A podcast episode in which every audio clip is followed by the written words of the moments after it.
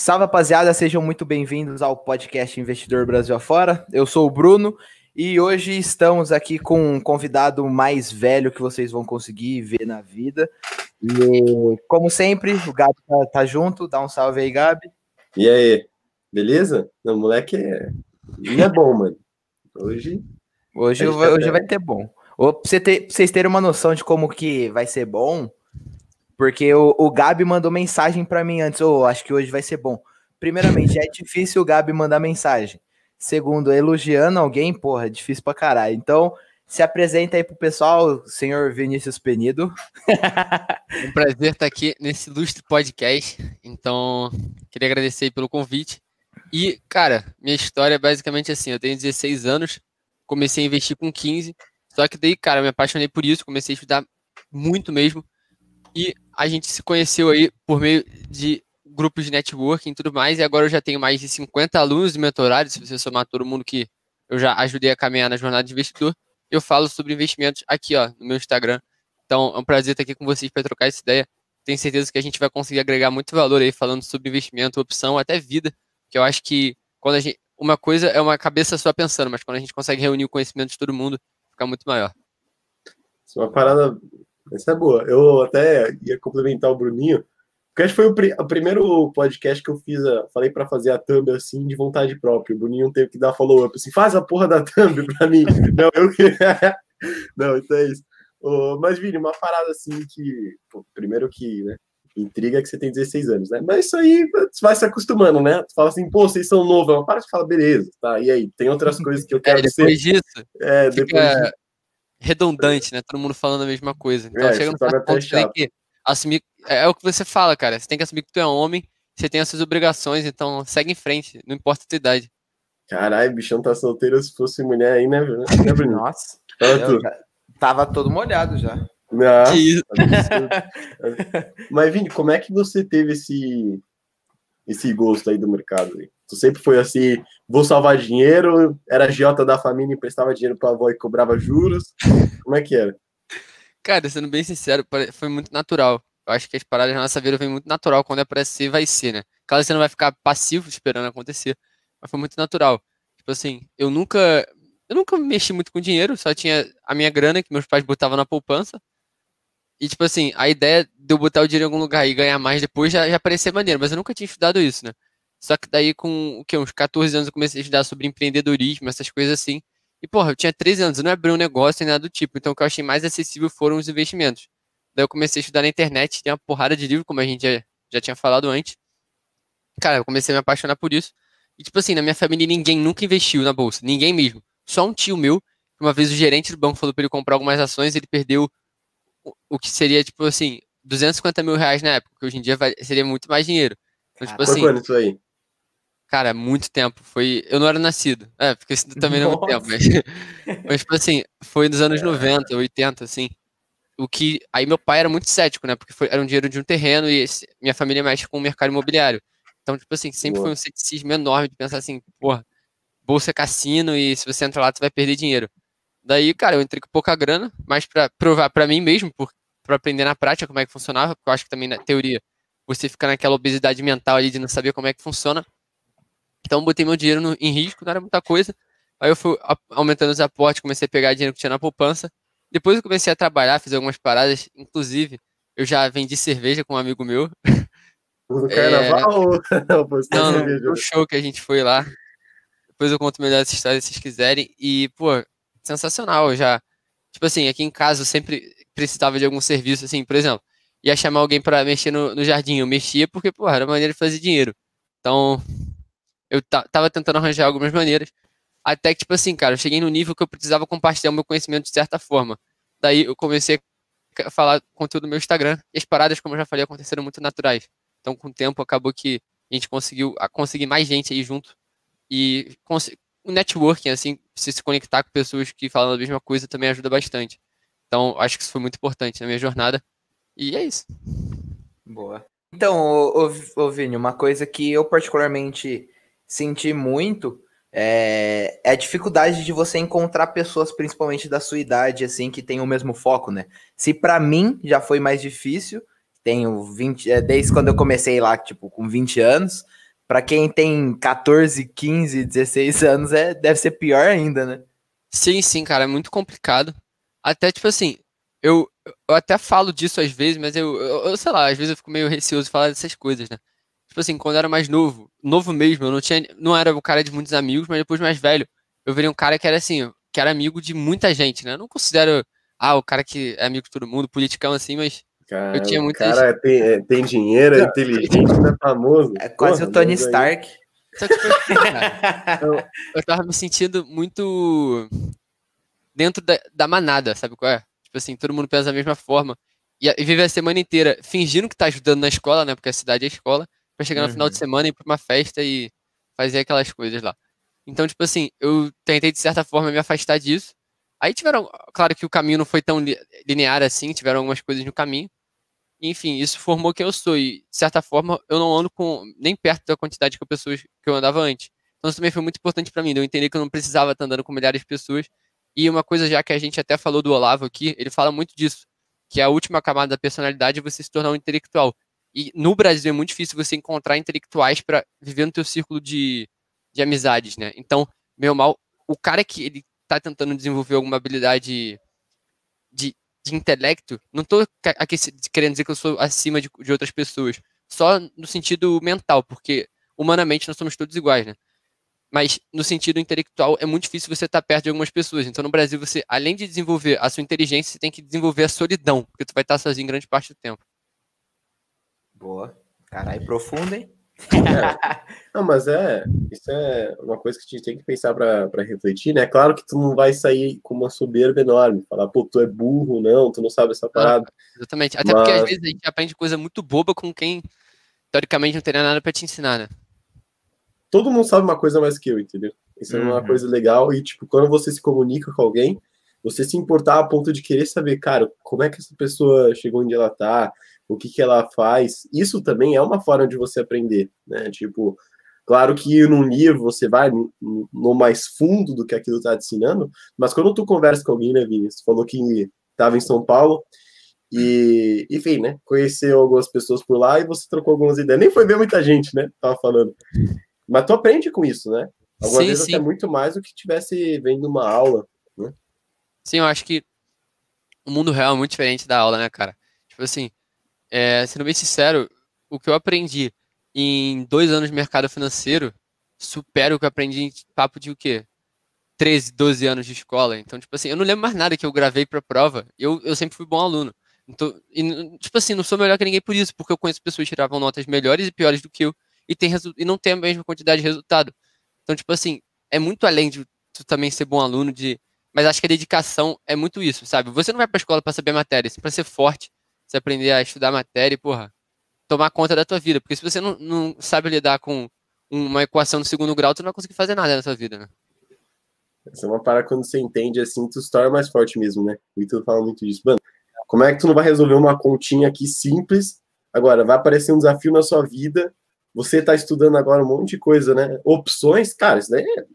Se você vai entrar na parte de grega, isso aí é muito mais difícil do que qualquer equação que você venha ter na escola. Então, Sim, né, entender isso te traz uma força, né? É, é, ele fala muito isso. Você não vai pra escola pra aprender, você vai pra escola pra ficar forte. Eu concordo muito. Só que tem um certo nível que eu acho muito desnecessário, né? Você aprender balançamento químico, essas paradas assim, que é totalmente sem nexo. Então, acho que é você tá sempre buscando sair do, do, do script, né? Tipo assim, ah, tem que estudar para passar no vestibular. Cara, isso não funciona, tá na cara que não funciona.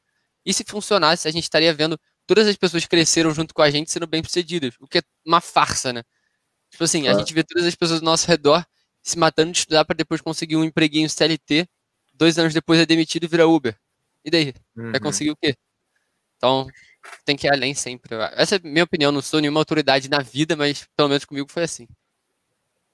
Cara, mas é, inclusive, eu vejo que a força mesmo, né? Essa força, essa prontidão vale muito mais do que qualquer estudo que você tenha, cara eu tava em São Paulo e eu, eu gosto de conversar com qualquer pessoa, né? Então todo mundo eu quero saber o que o cara tá fazendo, até chegar no ponto de saber quanto o cara ganha. É, essa é meu objetivo. Por quê? Porque tem uns caras, eu consigo perceber isso aqui, tipo, a diferença de personalidade. Algumas pessoas, né, em Uber, o cara tá reclamando, ele tá falando, puto, hoje tá meio complicado, hoje tá meio difícil. Aí o cara trabalhou cinco horas e ele para. Mas eu já, já encontrei um cara, ele falou, mano, eu tô aqui já faz 12 horas, entendeu? Todo dia eu bato a meta, e o cara tirando, tipo, oito pau no Uber, tá ligado? Sete e meio, tava falando por aí. O cara trampa que nem louco, né? Mas é justamente esse ponto, esse, essa questão de prontidão, mais do que estudo e formação, né? Se tornar cara, autodidata, né? É, é, exatamente. No mercado financeiro, até mudando um pouco o, o parâmetro, a opção que... A profissão que mais contrata em termos de formação é engenheiro, porque o engenheiro sabe resolver problema, ele tem resiliência mental. Então, tipo assim, o engenheiro é justamente essa questão de saber resolver problema e ter disciplina nas coisas, cara. Eu acho que o mais importante é tu aprender a desenvolver disciplina. Porque, cara, uhum. aqui no Brasil, ninguém é disciplinado, ninguém é produtivo, ninguém trabalha. Ninguém. Então, se você faz o que a média faz nos Estados Unidos, por exemplo, você é acima da média no Brasil. Então, não é tão difícil assim é, por experiência própria, né, um, um engenheiro falando, é, o que a faculdade te, te, ensina. Não, agora eu vou meter a mala, né? Mas é, tipo, é algo que eu concordo bastante com o que vocês falaram, que a gente segue uma, uma linha, né, um desenvolvimento, né, escola basicamente para você ficar forte, e eu vejo que a faculdade, ela acaba sendo é, um ponto de networking fudido que se. É assim, eu passei cinco anos em uma faculdade. Eu não lembro basicamente de nada do que eu aprendi, até porque era 99% desnecessário. Só que eu fiz contatos lá dentro que abriram diversas portas. Tanto é que eu conheci o mercado financeiro porque por causa de um amigo meu que estudava na mesma sala que eu na faculdade. Mas. Aí te vendeu pirâmide? Vendeu pirâmide, entrei na XDEX. É não, não, pô. É, na verdade, ele me mostrou, acho que foi o a Nath Arcuri, o Primo Rico, alguma coisa assim, há uns dois anos atrás, três anos atrás. Aí a gente foi no embalo, né? Mas então, tipo, é, essa parte da, da resiliência e da força, que é algo que a gente estava até comentando agora há pouco, né? Que se você quer ser um pouco fora da curva, você tem que estar tá acostumado com a solidão. É algo meio pesado, assim, né? Mas só que a vida te prepara basicamente para isso, né? Tipo, se você quer ser fora da média, você já vai começa na escola com muitos amigos, você se torna forte, com menos amigos na faculdade e a vida adulta vai te mostrando que você basicamente só tem você, tá ligado? E, cara, a coisa que mais me ajudou, aí é que vocês vão ficar me zoando, porque eu era muito novo para isso, mas tipo assim, foi tomar um pé na bunda com 14 anos, 15, sei lá. Mano, isso me ajudou muito porque Tipo assim, me fez amadurecer. Ah, ele só tá fazendo isso porque para conquistar a guria, brincadeira. Não, nem, nem, Mostrar pra ex, olha como que eu tô agora. Para, para Pode dar merda. Vai, tô longe disso daí.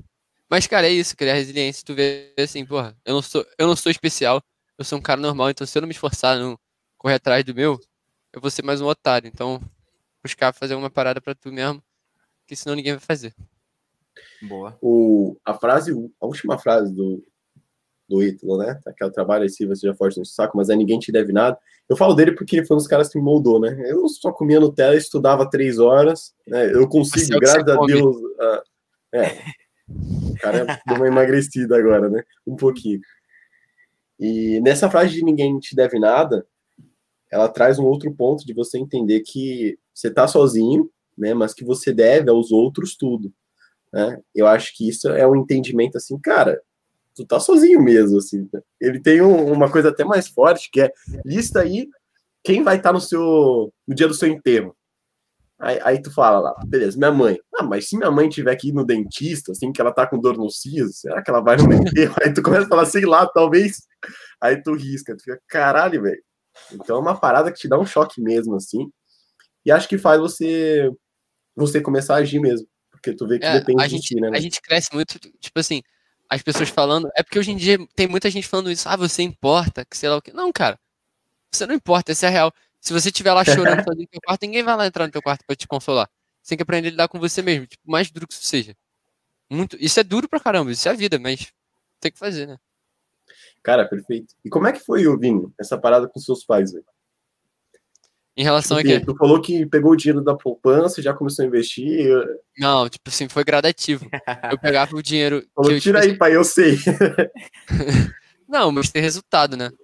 Mas no começo foi uma parada assim, eu botava muito pouco dinheiro, que era o que eu ganhava de mesada, essas coisas assim. E depois fui conseguindo aumentar os aportes. Aí depois que ele meu pai principalmente percebeu que não era cassino, aí ele falou, ah, pega aí uma, uma parte, sei lá o quê, mas agora eu não preciso mais pedir nada para ele não, graças a Deus. É, e eles aceitaram de boa o fato de você estar tá empreendendo online ou já teve que as primeiras, os primeiros inimigos são as pessoas mais próximas, né? Cara, comigo eu sou muito grato porque comigo não foi. Tipo assim, não. meus pais me ajudaram muito, inclusive me apoiaram. Tipo assim, não, não fala assim, ah, começa a fazer. Eu tive que aprender as coisas sozinho, porque é, assim que não funciona. Mas, tipo assim, nunca falaram, ah, para de fazer, que sei lá o quê inclusive me motivam bastante, então sou muito grato por isso. Mas ao mesmo tempo sempre tem aquele parente que fala, ah, vai ser sequestrado, essas paradas assim. Mas é. é. parte. ah, tem, mas né? é menos, né? Do que, sei lá, alguém que ouviu, tá ouvindo os seus pais assim, ah, você não vai conseguir sair dessa parada aí. Mas, por exemplo, certo, né? no começo, tem várias pessoas, amigas, historicamente, chegam para você e falam, ah, que maneiro, que sei lá o quê. Mas assim, se tu for ver dois meses depois, todo mundo parou de seguir já. Então, é aquilo assim, ah, é maneiro, mas, pô, para de fazer um pouquinho aí. É aquilo que o Ícaro fala. Tipo assim, fa você fala que. Se você tá gordo, você fala que vai fazer uma dieta, aí o cara fala, pô, que maneiro, tá precisando mesmo. Aí no dia seguinte você fala que não vai beber cerveja, que não vai comer besteira. Pô, você não vai nem beber uma cerveja? É tipo isso, o cara quer ficar moldando a tua vida, ao invés de cuidar da própria dele. Então, você não pode ligar pro que, que os outros falam, senão tu não vai fazer porra nenhuma. Não tem outra palavra. E você deve escutar, né? Tipo, chega, tu é muito novo, Pra, ah, pra quem tá certeza. tá fazendo isso agora. tem, falando que eu tô enganando as pessoas, mas, cara, não ligo mesmo, porque, tipo assim, eu tô promovendo resultado na vida de, de várias pessoas. Então, se quiser falar, fala. Se não quiser falar, não fala. E. Tem, ah, bichão vai, ser, bichão vai ser bom, hein, mano? É, já é, Cê? pô. Não, ah, bichão já é bom, mas porra. Ô, mas eu fiquei curioso. Conta aí a história de você vendendo cerveja, hein? Ah, o bagulho história... ficou na minha cabeça. É, essa história foi louca, bem louca e aleatória. E tipo assim, eu tava com meu parceiro no shopping. Daí ia ter um show perto do shopping que a gente queria ir lá do, do cara que a gente gosta de assistir e tal. A gente falava, ah, vamos, vamos. Sem nomes, sem nomes. Não, sem nomes, depois eu falo. Ah. aí a gente foi pra lá e tinha um maluco assim, carregado de cerveja lá na festa. Tipo assim, maluco maluco comprou e levou pra festa, pra beber lá. Aí o maluco, sabe quando tem bate-cabeça, que vai todo mundo se bater? Inclusive, eu acho uma idiotice. É, o maluco deu a é cerveja é pra é gente. Né, é, mas eu nunca fiquei bêbado, então não sei. Aí o maluco me deu o saco e foi. Só que ele não voltou. Caralho! então, a tipo, gente, então a gente, a gente foi e começou a é vender cerveja. É, mano, foi 100% de lucro. Estoque zero, estoque saiu zero do seu bolso. É, é dropshipping físico. Perfeito, caralho, você estava no lugar certo na hora certa. Foi sorte Porra. pura, mas, foi, foi maneiro, foi engraçado. A gente teve que aprender a negociar bem ou mal, mas foi uma parada muito simples. Mas foi engraçado. Ah, mas aí já, já é um movimento, né? Tu perde a vergonha ali. Porra, porque Sim, imagina, tu tá num show, todo mundo tá curtindo, tu chega lá e Não, é, é quer uma mundo mais velho, né? Todo mundo mais velho, né? Mais velho? É, é com certeza, pô. Ah, pra ter bate-cabeça? É não pode nem comprar cerveja. Não, cara mas 15 eu, anos. Eu não posso comprar, mas posso vender. É, é exato. Sentido. Faz sentido. É, o pessoal mesmo tá engraçado, né, velho? Ah, Ô, cara, Vini, mas é assim que acontece mesmo. Fala. É normal. Cara, e como tá hoje a parte de investimento teu e seu negócio? Como é que tu tá cara, pensando aí? Cara? É, tem alguns planos de negócio aí, não só envolvendo meu canal, nem nada do tipo. Tem algumas outras ideias, mas ideia não vale nada, né? Então tem que colocar em prática. Então, eu tenho, eu tô focando aí mais agora nos meus alunos, na galera, para conseguir aumentar a nossa comunidade. E ao mesmo tempo, cara, é, em termos de investimento, eu tenho a carteira dividida em alguns, em alguns setores, digamos assim. Aí eu deixo uma parte para especulação, que eu mexo com opções e tudo mais, trend following. E a parte de investimento longo prazo, onde eu faço o value investing mesmo, que é boa empresa, bom preço e claro que não é tão linear assim, né? Não é uma boa empresa, bom preço, vou comprar tem várias peripécias no caminho. Mas é basicamente isso. Eu, é assim que eu divido minha carteira. E, pô, pra mim tá funcionando, pelo menos. Isso é. Uma coisa. Cara, tu falou disso de trading follow. Como que você faz? Por que você tem que fazer trading follow? E por que tu não se utilizou, sei lá? Vou investir só em um fator aí. Empresas grandes, é isso aí por que tu utilizou uma gestão um pouco mais ativa? Cara, primeiro, antes de falar qualquer coisa de Trend eu quero deixar os créditos aqui que eu aprendi com o tio Uli, então acho que toda coisa que a gente aprende com alguém, a gente tem que deixar os créditos. Claro. Até porque, por exemplo, quando uma pessoa pega um conteúdo meu e copia, uma planilha que pegou no meu canal do Telegram e copia, eu gosto que a pessoa me dê os créditos, que a pessoa não faz. Mas, enfim. Não, muda a cor ali, joga. É, é muda a cor, tira o símbolo do YouTube com o meu hiperlink. Caralho, aí é vacilão, hein, mano.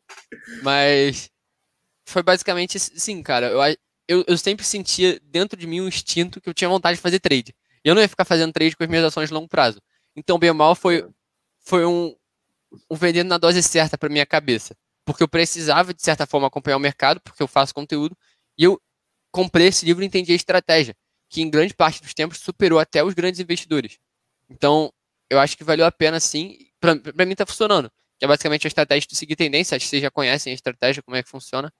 E para quem não conhece, está assistindo aí, é basicamente uma estratégia que você identifica tendências, empresas com mais alavancagem, e nisso você vai operando tendência de alta, tendência de baixa. Na alta você fica comprado e na baixa você fica vendido descoberto mesmo.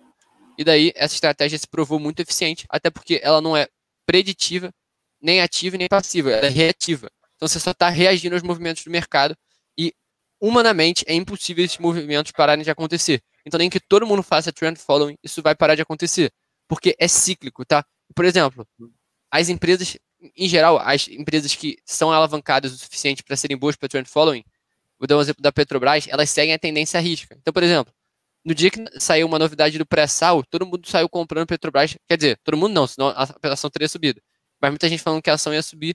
Na verdade, ela caiu obedecendo a tendência. Então, em grande parte do tempo o mercado ele não, não é. Ele, ele sobe na, no boato e cai no fato. Então, a gente tem que estar sempre atento nisso. Que nem a galera falando de via varejo, no, no final acho que via, via varejo caiu hoje. Então, essa questão aí de você ser reativo, achei muito interessante até para o viés psicológico, de você entender.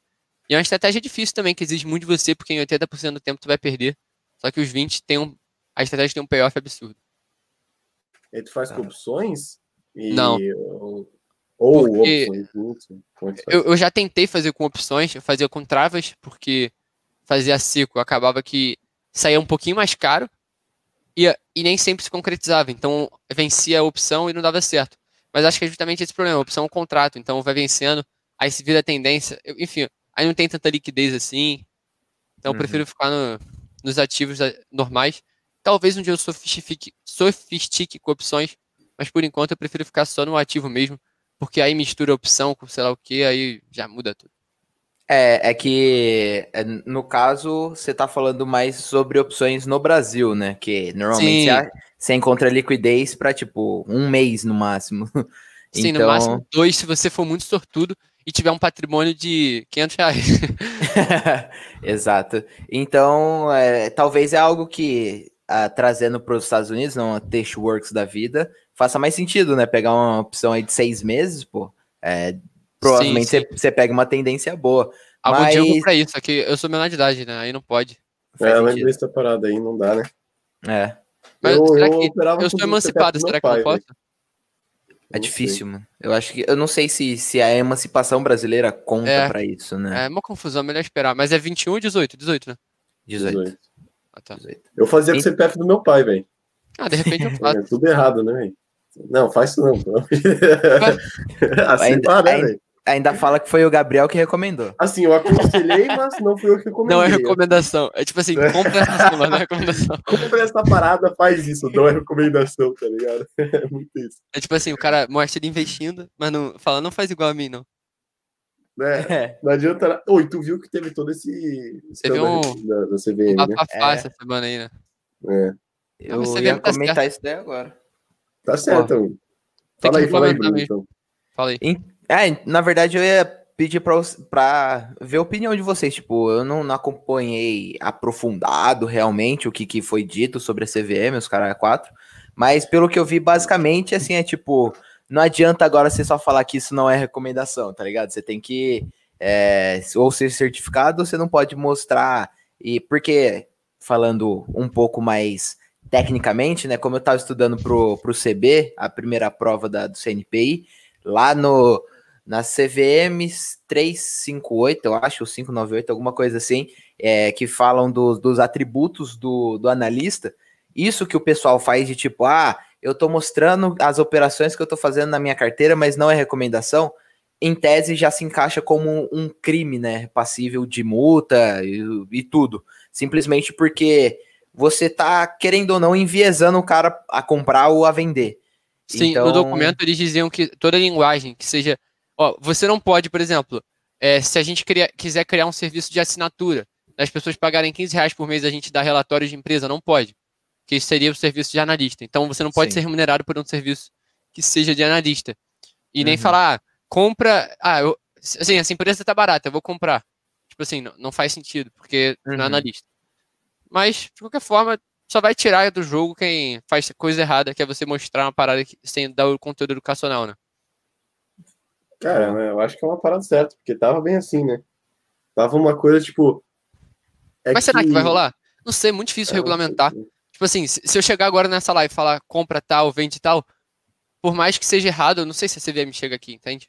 É, então, é. E os caras não conseguem nem fiscalizar. Não, eles, já, eles até falaram disso. Né? Tá Eles ligado? até falaram disso, que a internet você tem livre arbítrio, livre expressão, então é difícil regulamentar, mas de qualquer forma vai diminuir um pouco, né? É bom para dar o um susto, pô. É, mas acho que vai pegar mais os grandes né, nesse primeiro ponto, se for regulamentar tudo, né? É, mas não sei, por exemplo, assim. o, por exemplo, o maior youtuber do Brasil, todo mundo sabe que é o primo e mostra a carteira dele todos os meses. Então, então não sei é, o que, é. pode dar. É, mas também não sei se. É, sei lá, né? Por ser assessor, alguma coisa, não sei se não, a sessão não pode recomendar. Não, não pode, não. Não, mas em te... é, sei lá, né? é, porque, tipo assim, claro que deixando claro que não é recomendação, beleza.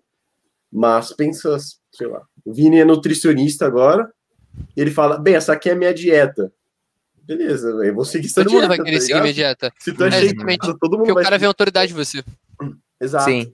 É, eu tenho amigos que, que são educadores físicos e tudo mais eles falaram que estavam sofrendo bastante com isso, principalmente, tipo, blogueira, tá ligado? Ah, a mina ficou seca fazendo tal dieta, mas ela não é formada em porra nenhuma. Ai, compra o curso dela de emagrecimento, tá ligado? Daí Cara, se, tá se em toda a área. É o, o, até o Ícaro fala isso. Se o Ícaro de Carvalho vender amanhã um curso de nutrição, vai vender mais que muita nutricionista. Por quê? Porque ele emagreceu. Então, tipo assim, nem sempre uhum. adianta também você ficar nessa, né? Sim. Tô procurando é. aqui porque eu fiz uma enquete ontem perguntando quem já comprou ação. Por conta de tipo, recomendação? Ó, eu botei assim, conta sua maior cagada na bolsa. Aí o cara botou, seguir diquinha é de quem não tem skin in the game. Aí 45 votou que já fez isso e 55 que não. Caralho. Foi até é, pouco, eu pensava que era mais. Porque... É, eu também pensava que era mais, velho. Mas, tipo ah, tipo assim, mas 40% aí, 45%. É, mas a questão é que, tipo assim, às vezes, a opinião enviesa. Então, tipo assim, se eu vejo um cara falando. Por exemplo, eu respeito vocês no mercado americano, eu não entendo muita coisa do mercado americano. Então, se vocês falarem que a NVIDIA é boa, de repente já dá um viés para mim que ela é boa, então já vou analisar ela com um ponto de vista positivo. Entende? Exato. Perfeito. Então, isso aí já, já é complicado. É, e isso é. Quando você entra no mercado, acho que é a primeira coisa, assim, né, que você se depara. Você quer, infelizmente, você quer buscar a ali, diquinha. cara, a diquinha. Né? Depois, se você já saiu, normalmente começa assim, né? O cara vê uma pirâmide, o cara vai pro trade, aí o cara vai depois vendo que não é assim que funciona. Cara, uma parada que eu não sei como mesmo, eu, como eu não fiz day trade. Direto, né? Porque no começo, mano, eu, o que eu mais vi era que Option, mas eu não fiz, não sei porquê. É Deus, já, Já fui, nada, já fui, nada, nada. Já. nada. Nada, nunca mexi com isso, mano. O único day tipo trade que eu fiz foi quando eu comprei Itaúsa confundindo com YouTube. Aí tu vendeu? É, eu vendi no mesmo dia. Mas saiu com lucro? Pô, nem lembro. Deve ter sido, sei lá, um centavo. É, e bom, hein? Ação com, assim, né? Com, quê? com 10 mil ações já dava uma grana, né? é. Dava comprar um Mas pão. no começo não era isso, não, infelizmente. É da hora, né? Porque, tipo, eu lembro que, mano, eu comecei também na. Tava na escola, né? E pra, pra conciliar era um pouco complicado. Mas eu lembro que, tipo, eu tava no meio da escola e operava, entendeu? E como eu estudava integral. Você pagava o lanche? É. a hora do intervalo, deixa eu fazer um tradezinho aqui que eu tô afim de comer uma coxinha. não, não, eu fazia tipo assim, descia o pessoal pro intervalo, aí quando eu não tinha alguma coisa a mais, aí eu ficava tipo no computador, operando, é, o moleque entendeu. Aí eu ia no computador e ficava lá operando, ou depois, entendeu? E como tá o computador da escola? Da escola, mano. Que isso. Tava lendo relatório lá, eu nem via mais a aula. Então, esse foi uma coisa que aconteceu comigo. Eu, falei, eu cheguei para os pais e falei, tipo assim, é, não é algo que quero, se eu for mal, né, saiba que eu vou deixar meio de lado a escola. Eu deixei claro isso daí, tá ligado? E, claro, Mas você fez né, faculdade, alguma parada assim, ou... Não, não, não fiz nada disso. Mas você tem vontade de fazer ainda ou você acha que é desnecessário? Cara, eu tenho, mas não para pro lado da carreira mesmo. Só para estudo mesmo, saca? tem uma, sou bem curioso. A gente é bem curioso aqui. O Bruno, Bruninho falou que quer aprender Photoshop, quer aprender um monte de coisa. Assim, falei, tá maluco, coisa chata. É, eu tinha vontade de aprender. Aí o aí, que acontece? Quando, quando você tem vontade assim, é assim que você faz. Pelo menos é assim que eu faço. Eu tava com vontade de aprender Photoshop, After Effects, essas paradas assim. Aí eu comprei um curso de 20 conto na Udemy e a vontade passou. Ah, o seu patrão? oh, eu tô assistindo. Esse, comprei um curso na Udemy também, de, de Photoshop. Mano, devorei, tipo, sete módulos em um dia, tá Nossa, tá ligado? É eu assisto a primeira, eu já fico com vontade de chorar. Eu tenho, me irrita, mano. Sabe? É que nem contabilidade. Você vai ver lá. É... Nossa, muito chato. Contabilidade, assim, montar um balanço. Nossa, você é louco. Nossa. Bagulho é louco. chato. Não, oh, ler é de boa, montar tá é chato, hein, mano. Não, ler é um... maneiro, pô. Um curso que é bom pra caralho de, de contabilidade, mano, é o do. Eu até comentei com o Gabi, do da Modaran. Puta eu que pariu. Nossa, é de graça, é não é? Muito... É de é? graça. Muito a galera, bom, A galera nem sabe disso. Exato. Tem muita parada de graça, né? Mano? Pô, se você pegar as cartas anuais da Berkshire Hathaway, porra, sensacional. Fiz até um vídeo hoje. Vou até pegar. Tem algum barulho atrapalhando vocês no microfone ou não? Não. Não, tá de tá. É porque agora eu faço vídeo com desenho, que deu certo. Caralho. É, é cara, tudo produção, né, mano? Artista. Tô longe. É bom, mano. E. Ah, tem, tem a do. Amazon também, né? E aí a gente até chegou a comentar com. Comentei com o Bruninho, né? Que depois eles colocam a primeira carta aí que o Jeff Bezos fez também. Uhum. Então, tipo, se do você. pegar... de dois, eu só li de 2012 algumas aí. Ah, do. Cara, do... Na... Depois é de dá uma olhada na de 2008 que, tipo assim, na, na, carta de 2008, ele conta a estratégia dele de vender puts. Cara, sensacional. Ele vendeu put com vencimento de 15 anos, tá? Porque, porra, em 15 anos é impossível o mercado não subir, né? Aí ele vendeu put com vencimento de 15 anos, aí ele fez um caixa de 4,8 bilhões de dólares.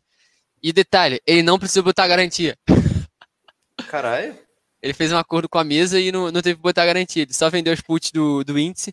Mas ele vendeu de vários índices. Foi Nikkei, de Londres, porra, foi tudo. Hoje ele só fazia no VT, né? Fala tu, Bruno. É, na, na ele é. deve ter se dado mais ou menos, na né? Mercado lateral. Não, lateral. mas lateral também ganha venda de put. Ah, sim, sim, sim. É, é, mais, é mais pela, pela duration, né? Sei lá. O é, né? teta dele, pô. Ah, é. pilhado nessa daí. Não, o é, teta dá pra daqui 15 anos é 001. Sim. Eu fiz um vídeo, vou te mandar depois. Eu, tá, Caralho, tá então. lá no meu canal. É, aí eu peguei aqui duas frases aqui de cartas ou de encontro anual, tá? Fala inglês, né, Vini? Uhum. Cara, na boa, para falar e entender eu tenho mais dificuldade. Falar é mais maior dificuldade. Entender eu entendo tudo e ler eu leio tudo. Ah, uhum. Aí os dois tipos de risco para o Charlie Munger são o risco da perda do dinheiro e o risco de ter um retorno inadequado. Aí, tipo assim, muita gente fica falando que volatilidade é risco, que na verdade eu acho uma baboseira, né? Aí ele falou que a parada que é muito foda. Que ele falou que alguns Isso aí tá no negócios... livro. É, exatamente. Alguns, alguns bons negócios têm retornos muito, muito voláteis. Por exemplo, a Cis Candice geralmente perde dinheiro em dois trimestres. Ou seja, porra, agora só porque a empresa deu prejuízo em trimestre, tu vai, tu vai sair dela. Você vai ser gado se você fizer isso. Qualquer pessoa vê que ela não deu lucro. E aqui tem a carta anual de 93, que o Buffett falou que o risco é a possibilidade de perda. E ele falou muito mal de tu usar o beta. Ele falou muito mal disso que ele falou que é melhor você estar tá aproximadamente certo do que precisamente errado. E para ele, risco é você não saber o que você está fazendo. E uhum. o Beto não vai medir o que a companhia produz, nem a concorrente dela, a vantagem competitiva, nem nada do tipo. Então, porra, se você é aquele otário que, que vê um vídeo do, do Harry Markowitz falando sobre beta e acha que vai pegar a carteira com empresas equilibradas de beta e vai dar certo, cara. Não, não que você seja otário. Até me expressei mal, mas não acho que vai dar certo. cara esculachou, cara. bateu em todo mundo. Não, porra. Tem, Mas tem, isso... tem, como tu ganhar dinheiro com isso, se você quiser. Mas uma coisa ninguém ganhou. Ah, faz sentido. Mas se você for ver, tipo, é que o beta é uma variável muito inconstante, né? Porque se você pegar o beta, sei lá, de três anos, um dia depois da crise é um beta e um beta com o dia da, do crash fudido, assim, já muda totalmente. É, no a... Investidor Inteligente, o Graham fala disso, mano. Ele fala que, tipo assim, você pegar o beta de uma empresa, por exemplo, o beta do, do IRB. Porra, se tu pegar um dia só que caiu 32%, já muda totalmente. Então, tipo Exato. assim, não tem como tu medir o risco de uma empresa com beta, não tem nada a ver. Muito menos o retorno, não tem nada a ver uma coisa com a outra. Faz sentido. É, então, é, é, basicamente uma coisa que o, que o Taleb fala muito, né? Que a história é insuficiente para a gente fazer projeções para o futuro. E, então, você pegar só essas cotações e as oscilações, você basicamente só está sendo mais um. Exatamente. Qualquer pe... Cara, é que nem aquilo que eu falo, cara. Você tem que aprender a fazer o valuation no fluxo de caixa descontado. Por mais que você não use. Porque, cara, qualquer. Desculpa falar assim de novo, mas qualquer idiota sabe abrir o Status Invest e ver o PL, cara. Sim. Faz sentido. Aí, é. tipo assim, o cara fala que a empresa tá cara ou barata por causa do PL. Porra, todo mundo vê isso. a Magalu tá cara porque o PL dela é 130. Claro que não, cara. Claro que não. Ah, agora o mandou bem, mano. Claro é, então. que não, mano. Isso aí é falar que o Twitter tá caro, porra. Em Amazon é isso aí, tipo, ela tava com uma. gerou operacionalmente 37 bi. Vou falar número, senão o Boninho vai mandar para aquele lugar. 37 bi, uma margem de 4% e falar, ah, varejo é ok. Mas a empresa não é varejo, ela tá em tudo, velho. A empresa tem iCloud, tem é varejo mesmo, a empresa tem, tem tudo. Uhum. Só que agora ela gerou um caixa de 50, 50 bi. Então, ela tem um capex muito, muito elevado. Ela investe muito em projetos, em infraestrutura. Uhum. Então, você faz o PL e tu fala que tá caro, obviamente, mas se for trazer para um, um, lucro igual o caixa operacional, é um PL de 20, saca? Uhum. 22. Claro que tá caro, mas beleza. Só Mas, pra se entender. Aí, aí você tem a tua modelagem que diz isso. Pode ser o próprio PL, só que você não pode falar que uma empresa está cara ou barata. Tipo assim. Tu, Por múltiplo, sim. Né? Alguém pergunta assim: ah, é. empresa está barata ou cara? Aí você vai lá, abre o teu contador, Estados Invest, vê o PL. Ah, tá cara. Porra, é de sacanagem. Não, não tem como, não tem como. Não, é, oh, mas o, uma coisa que eu peguei que o Vini falou que eu concordo 400% que eu já falei até com o Gabi aqui, é que, cara, eu acho que mesmo que você não faça o uso diretamente de valuation e pai calcular, fazer modelagem os caralho quatro, é algo que eu julgo ser tipo quase essencial para todo investidor, porque a base que você tem que ter para conseguir criar uma modelagem é, simples, né? É totalmente diferente de você simplesmente ah, a empresa não tem dívida, a empresa é isso, a empresa tem governança ok, vou comprar porque você acaba levando outros pontos em consideração, você começa a entender os planos de crescimento, né, para você desenvolver premissas de valuation, os caras quatro. Então, puta, é, é, eu concordo muito com isso que valuation em si, né, estrutura de um fluxo de caixa descontado, é, é uma boa base para te dar é, um conhecimento suficiente de investimentos, né? Não mesmo que você não vá utilizar, mas você vai entender muitos conceitos que, cara, quando você for analisar, você fala, ah, vou dar só uma. Vou fazer só um valuation rapidinho aqui, umas premissas básicas. Sim, sim, exatamente. Até antes de você analisar a empresa. Porque eu sempre falo para as pessoas, ah, faz o valuation depois, para você entender como é que funciona, o que pode alterar o fluxo de caixa. Mas às vezes você pode fazer antes para ver, porra, o preço está muito acima do preço justo do valuation. Então tem muita coisa que não está dentro desse, desse valuation, que é uma marca forte. Por exemplo, o preço justo de VEG, se você fazer valuation, é o quê? Do máximo 15 reais. Então, uhum. Então, tipo assim, tem muita coisa dentro daquele preço ali que a gente não entende. Então, eu acho que é uma parte legal, assim, de você fazer, até se for antes, porque dependendo, tu já tira a empresa do filtro. Enfim, eu acho que todo mundo tem que saber valuation para não ficar nessa daí, de ficar só vendo múltiplo de site, você aprender a fazer a tua própria planilha. Como é, o que, que é você projetar um fluxo futuro, o que, que é se trazer valor presente, eu acho isso muito importante. Pô, boa. Uma coisa que eu acho que é, é difícil hoje em dia, quando a gente fala das empresas de growth, né, além desse modelo exponencial, queimar caixa, enfim, que já é complicado para você fazer qualquer modelo aí para avaliar o preço justo, é que para mim os dados é meio que hoje dominam o mercado. Né? Dados, uhum. a marca, bem posicionada, enfim. E isso é um bem intangível, né? Tu não consegue colocar ali no balanço ah, quanto vale ali McDonald's. Mas se eu abrir uma barraquinha e colocar McDonald's, eu vou vender. Assim como a Amazon com todos os dados dela. Tudo que eu tenho que procurar, eu vou na Amazon. Então ela sabe que. A gente até compro... falou disso uma vez. Né? Se a Amazon abrir um plano de saúde, ela barra qualquer coisa. Uhum. Você chega na Alexa, fala tal coisa, tal coisa. Ou, por exemplo, farmácia. Chega na hora o remédio aí. Sim. Chega, chega em tipo quatro horas, tá ligado? É, absurdo. Mas é uma coisa que ela não consegue colocar no, no na DRE dela. No né? Excel. Exato. Uhum. Então, é, é. então, uma coisa que eu quando eu estava montando um relatório, mas esses relatórios eu faço porque eu sou besta, né? Que eu deixo só para mim. É, eu fiz um da Target. Cara, é, e uma coisa que eu percebi que, tipo, os múltiplos que tá todo mundo olhando. Target é o vezes... que, Explica pra mim. É alvo em inglês. Ah, sabe? Não. Faz... Tô zoando, caralho. o cara perdeu ali. É tipo um carreira. Já sabe, né? Então, é sei, tipo um carrefour, não é? É, é isso aí. Vende tudo lá. É. Vende tudo lá dentro. Cara, então, eu tava trazendo um processo de inclusão aqui, sofri bullying. Mas então, eu tava fazendo isso, daí eu fui comparar com os pares mais próximos, assim, que eu conheço particularmente, né? Então, peguei Cóstico e peguei Walmart, né? Daí, alguns múltiplos, assim, que eu gosto de montar, que é coisas que você não acha pronta, sei lá, tipo, dando o um exemplo de varejo nesse caso, é sei lá, Enterprise Velo por metro quadrado, é, algumas coisas assim que você não encontra prontamente, mas só que, cara, te, mostra, te dá muita eficiência, né?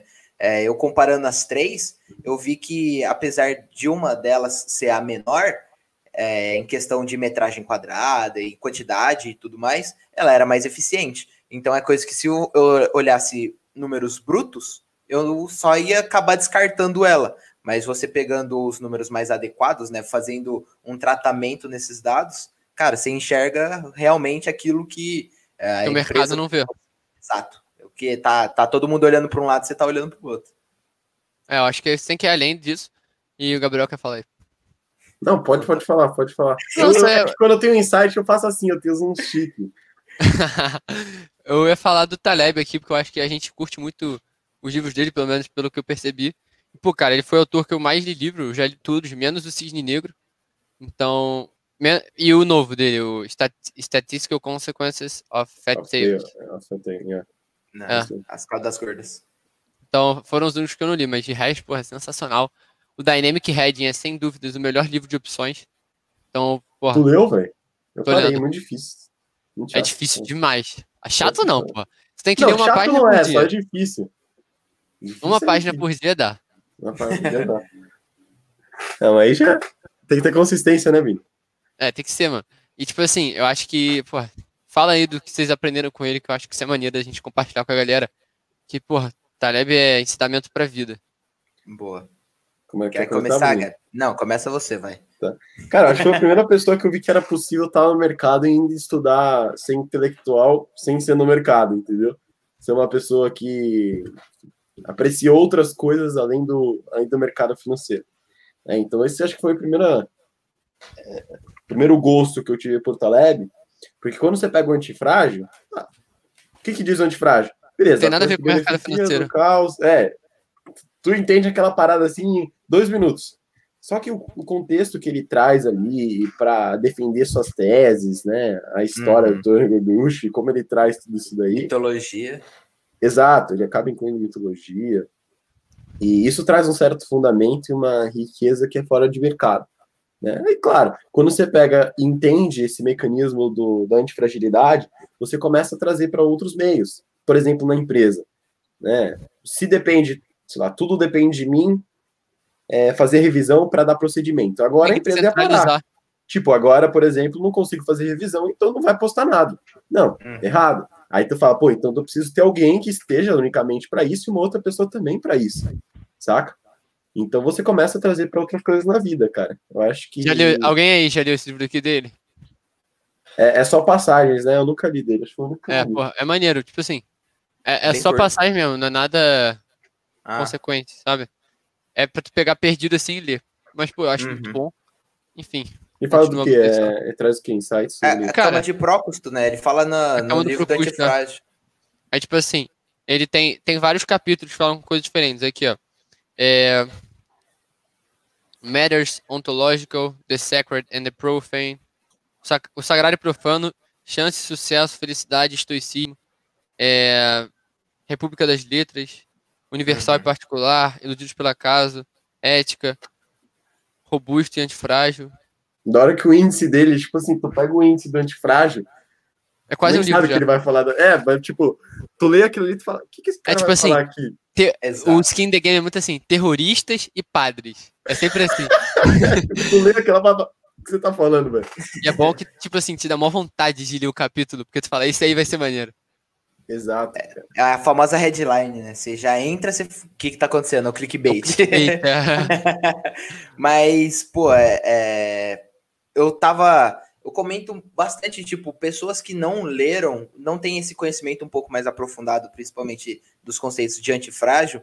É, eu tava conversando com meus amigos, assim, que não são nada de mercado, sobre o que estava acontecendo, é, aqueles incêndios que a gente teve em sequência lá na Austrália. É, basicamente, aquilo lá é um. É, claro, é uma puta tragédia, né? Mas só que é um grande exemplo, se eu não me engano, até no próprio Antifrágil ele fala disso que se, é, você, se você ficar é, controlando muito qualquer incêndio, né? Você não deixar pequenos incêndios acontecerem. Quando acontecer, ó, a famosa cauda gorda, né? Quando é difícil de acontecer, mas quando acontecer vai ser o famoso cisne negro, né? Alto Sim, vai acumular, vai acumular, material inflamável o suficiente para dar um pau na floresta inteira. Isso pode Exato. ser para relacionamento, tipo assim, quando você tem um uhum. relacionamento com uma pessoa, às vezes é necessário ter uma briguinha aqui outra ali do que ter uma explosão e acabar com tudo.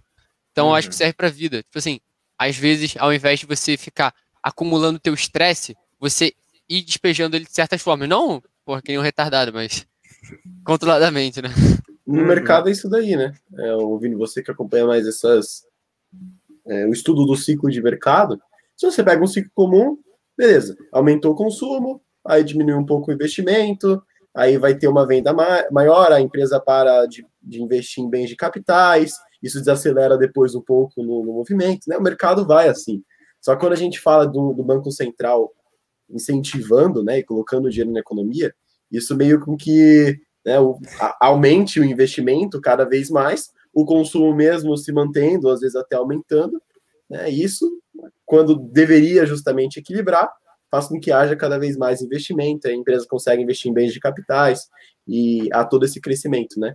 Então, em é. vez de acontecer uma pequena correção, que seria algo sem o Banco Central, é o que acaba acontecendo é justamente uma crise tipo muito rápida assim, algo né, mais escandaloso. Eu vou, eu vou falar aqui uma palavra que eu acho que vai vai parecer que eu tô querendo deixar isso aqui técnico, mas todo mundo precisa ver essa palavra que o Taleb fala no antifrágil, que é iatrogenia, que é quando tu toma um remédio, o remédio piora. E é tipo uhum. isso. O Banco Central, é. ele fica injetando mais dinheiro porque ele acha que isso é um remédio, mas na verdade é um veneno. Então, tipo assim, eu acho que podem ter consequências sérias. Eu não quero ser aquele cara que está falando que vai ter crise toda semana, mas acho que pode ter sim uma consequência séria. Se você olhar a, a teoria dos ciclos econômicos, você vai entender que a quantidade de dívida no mundo não faz sentido, mas aí é, é, é, a razão para outro podcast. Mas acho que é muito interessante a gente falar disso, porque, porra, a quantidade de dívida que só a China, os Estados Unidos se somar, não tem dinheiro para pagar. Exato. E eu, eu, tanto é que eu peguei um, um, um, estudo que a Deep Morgan fez junto com a FactSet, lá, tipo, quase 80 páginas, falando só sobre os estado, o estado atual da economia, como que tá, preço-lucro, essas coisas tudo mais. Diversas coisas bem mais aprofundadas, né? Preço-lucro foi a primeira coisa que eu lembrei que era lá a primeira página. lá? Na verdade, é, é,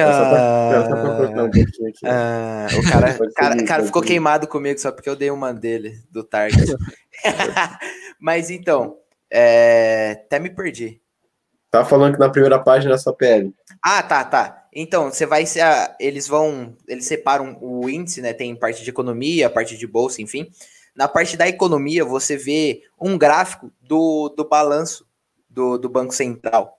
Cara, você olha assim, tá uma curva bem flat. Tem logo, tem alguns picos e fundos. O balanço mas... do Fed tá absurdamente alto. Absurdamente exato. alto.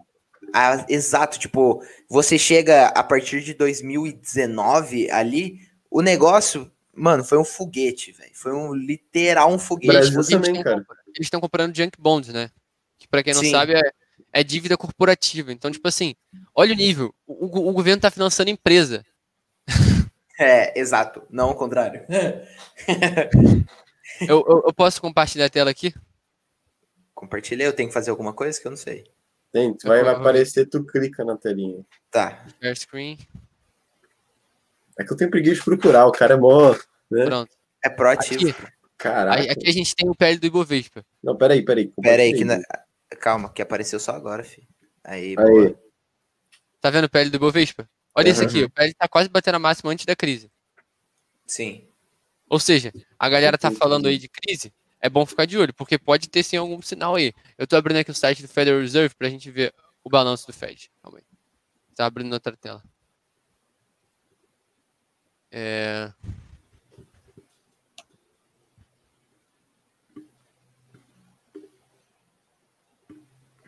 Vai ser é esse aqui. Boa. Acho que é. é esse é. Tipo assim, a partir de 2008, antes estava numa curva de boa até. Uhum. Que é 2004. Aí, aí 2008 já explodiu, né? O que está em cinza é crise. Daí 2008 explodiu, agora aumentou, aumentou, aumentou, e agora na crise, pô, brincaram, né? Sim. Literalmente. E a tendência é só crescer até o mundo explodir. Então, porra, isso é perigoso demais. Ninguém fala disso. Até porque nem dá tanto dinheiro assim, ficar botando pânico nas pessoas. Né? Então, claro, do, do né? Brasil tava assim, quando você compara a receita com a despesa, que eu não, não vou. que o menino você não tem prontidão para pegar gráfico, né? Profeta um... vocês conhecem esse indicador? Ah, com certeza, né? Ah, vai pegar no Guru Focus? Melhor. Ah, mano, esse é o ruim do Guru Focus. Aqui, ó. O PIB. Dá tá um muito... zoom aí. Ah, não. Peraí.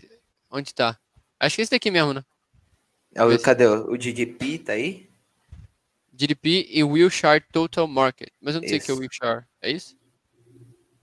Não, é esse daí, Total Market Cap. Esse aí é o mercado de capitalização e, a, e o PIB. Ou uhum. seja, o mercado de capitalização está acima do PIB. Exato. É, Dos Estados Unidos, obviamente, mas isso é preocupante.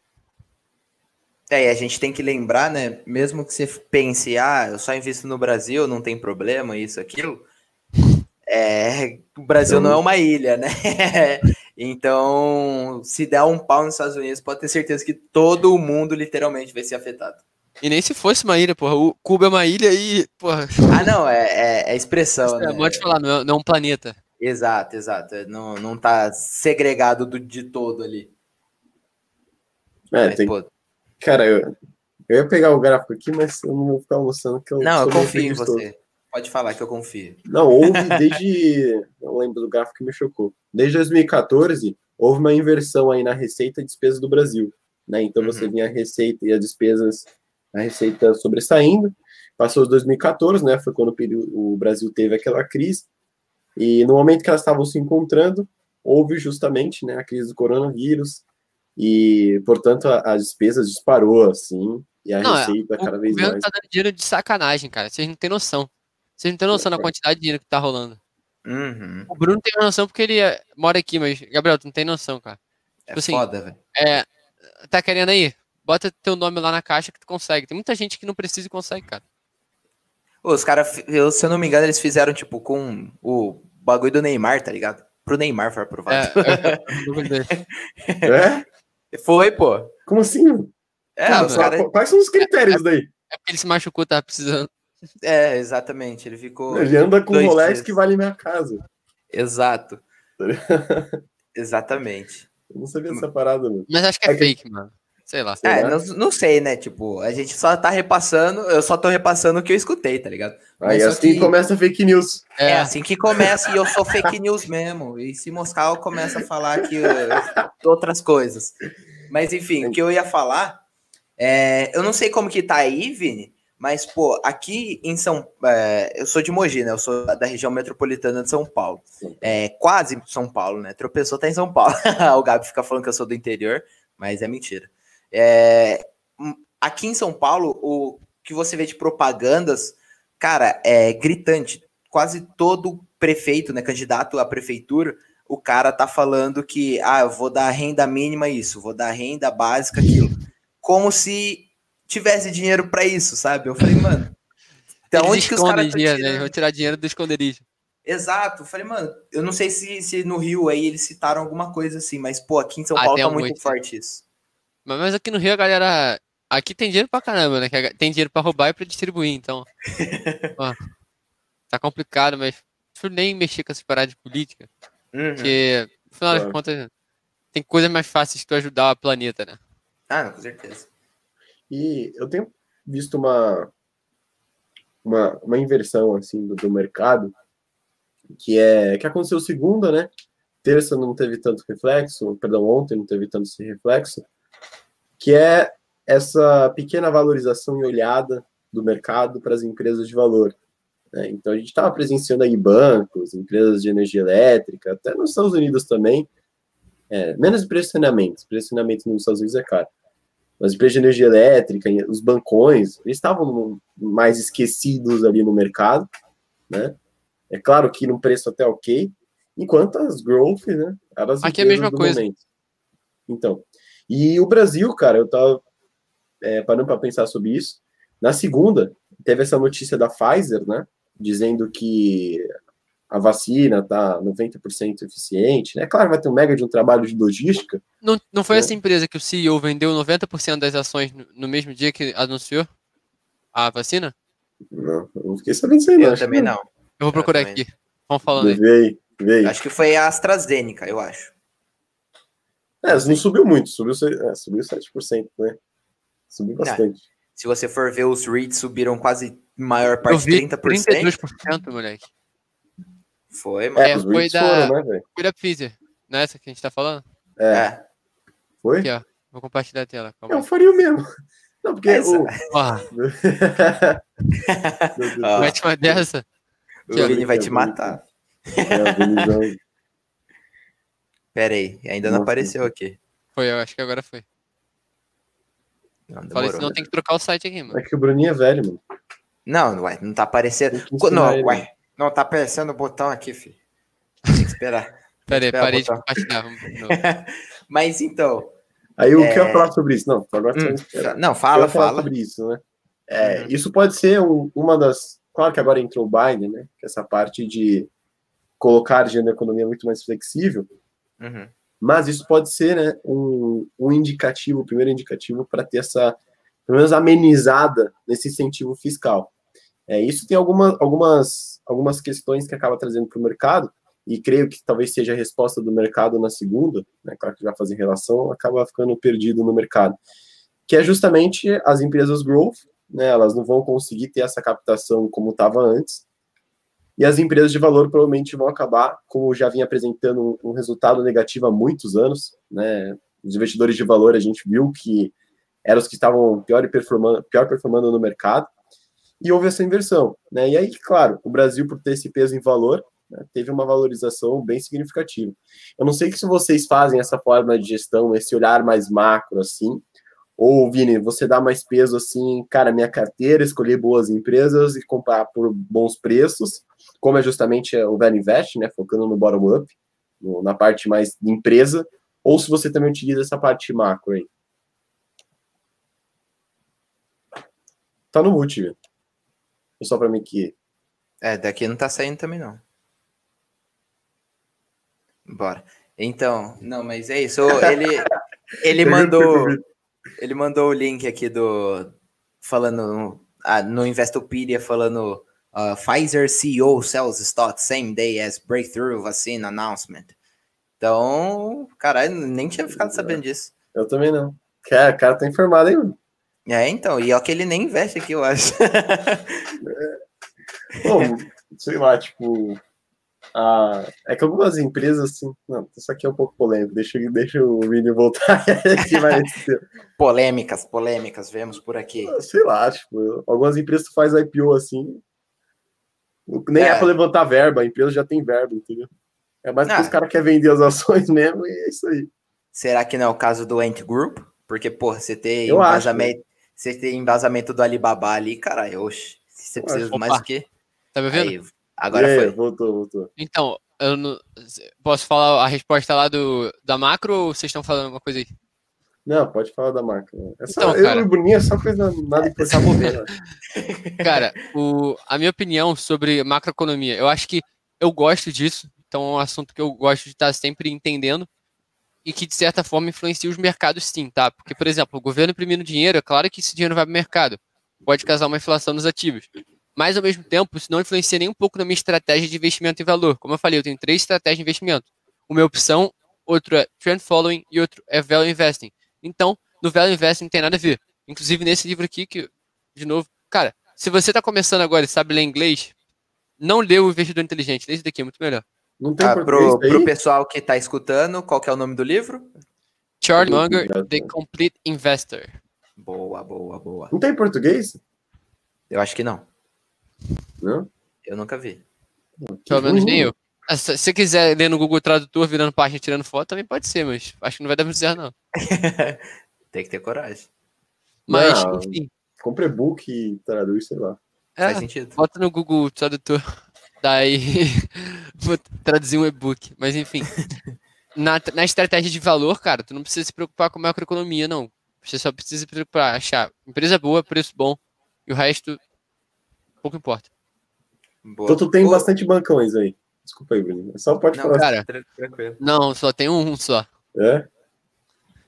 É, pra mim é, é o, único que é bom, pô. Exatamente. é bom, exatamente. Mas, ô, o Vini, conta aí pra nós. Você falou das três estratégias. É, como você segrega essa sua carteira percentual? Tipo, ah, eu deixo 80% longo prazo, como que é? Cara, 25% caixa. Boa. De, depois eu boto assim, é que eu não tenho de cabeça aqui, porque eu, eu, às vezes ah, eu dou não, uma é. trocada, é... não, não gosto de uma é parada mais... definida. Mas é de mais... cabeça, assim, eu acho que é 25% caixa, aí depois chego, pego o quê? 65% é investimento de longo prazo, o que uhum. somando aí daria 80? Hum, 90, não, 90 90 90, 90, 90. Aí, aí cinco opções, cinco trend following. Só que daí eu vou alterando isso, cara, numa parada definida. Uhum. E, por exemplo, às vezes eu vejo oportunidade em, sei lá, em fundo imobiliário. Então eu vou alocar um pouco mais em fundo imobiliário.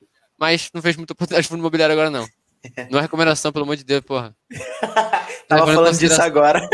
Não, eu tô falando que eu não tô vendo oportunidade nos que eu, nos que eu tô seguindo, mas. Inclusive, eu entrei em uma há pouco tempo. Aham. Uhum. Ô, Vini, como é que é? Como é que tá os fundos imobiliários no Brasil, cara?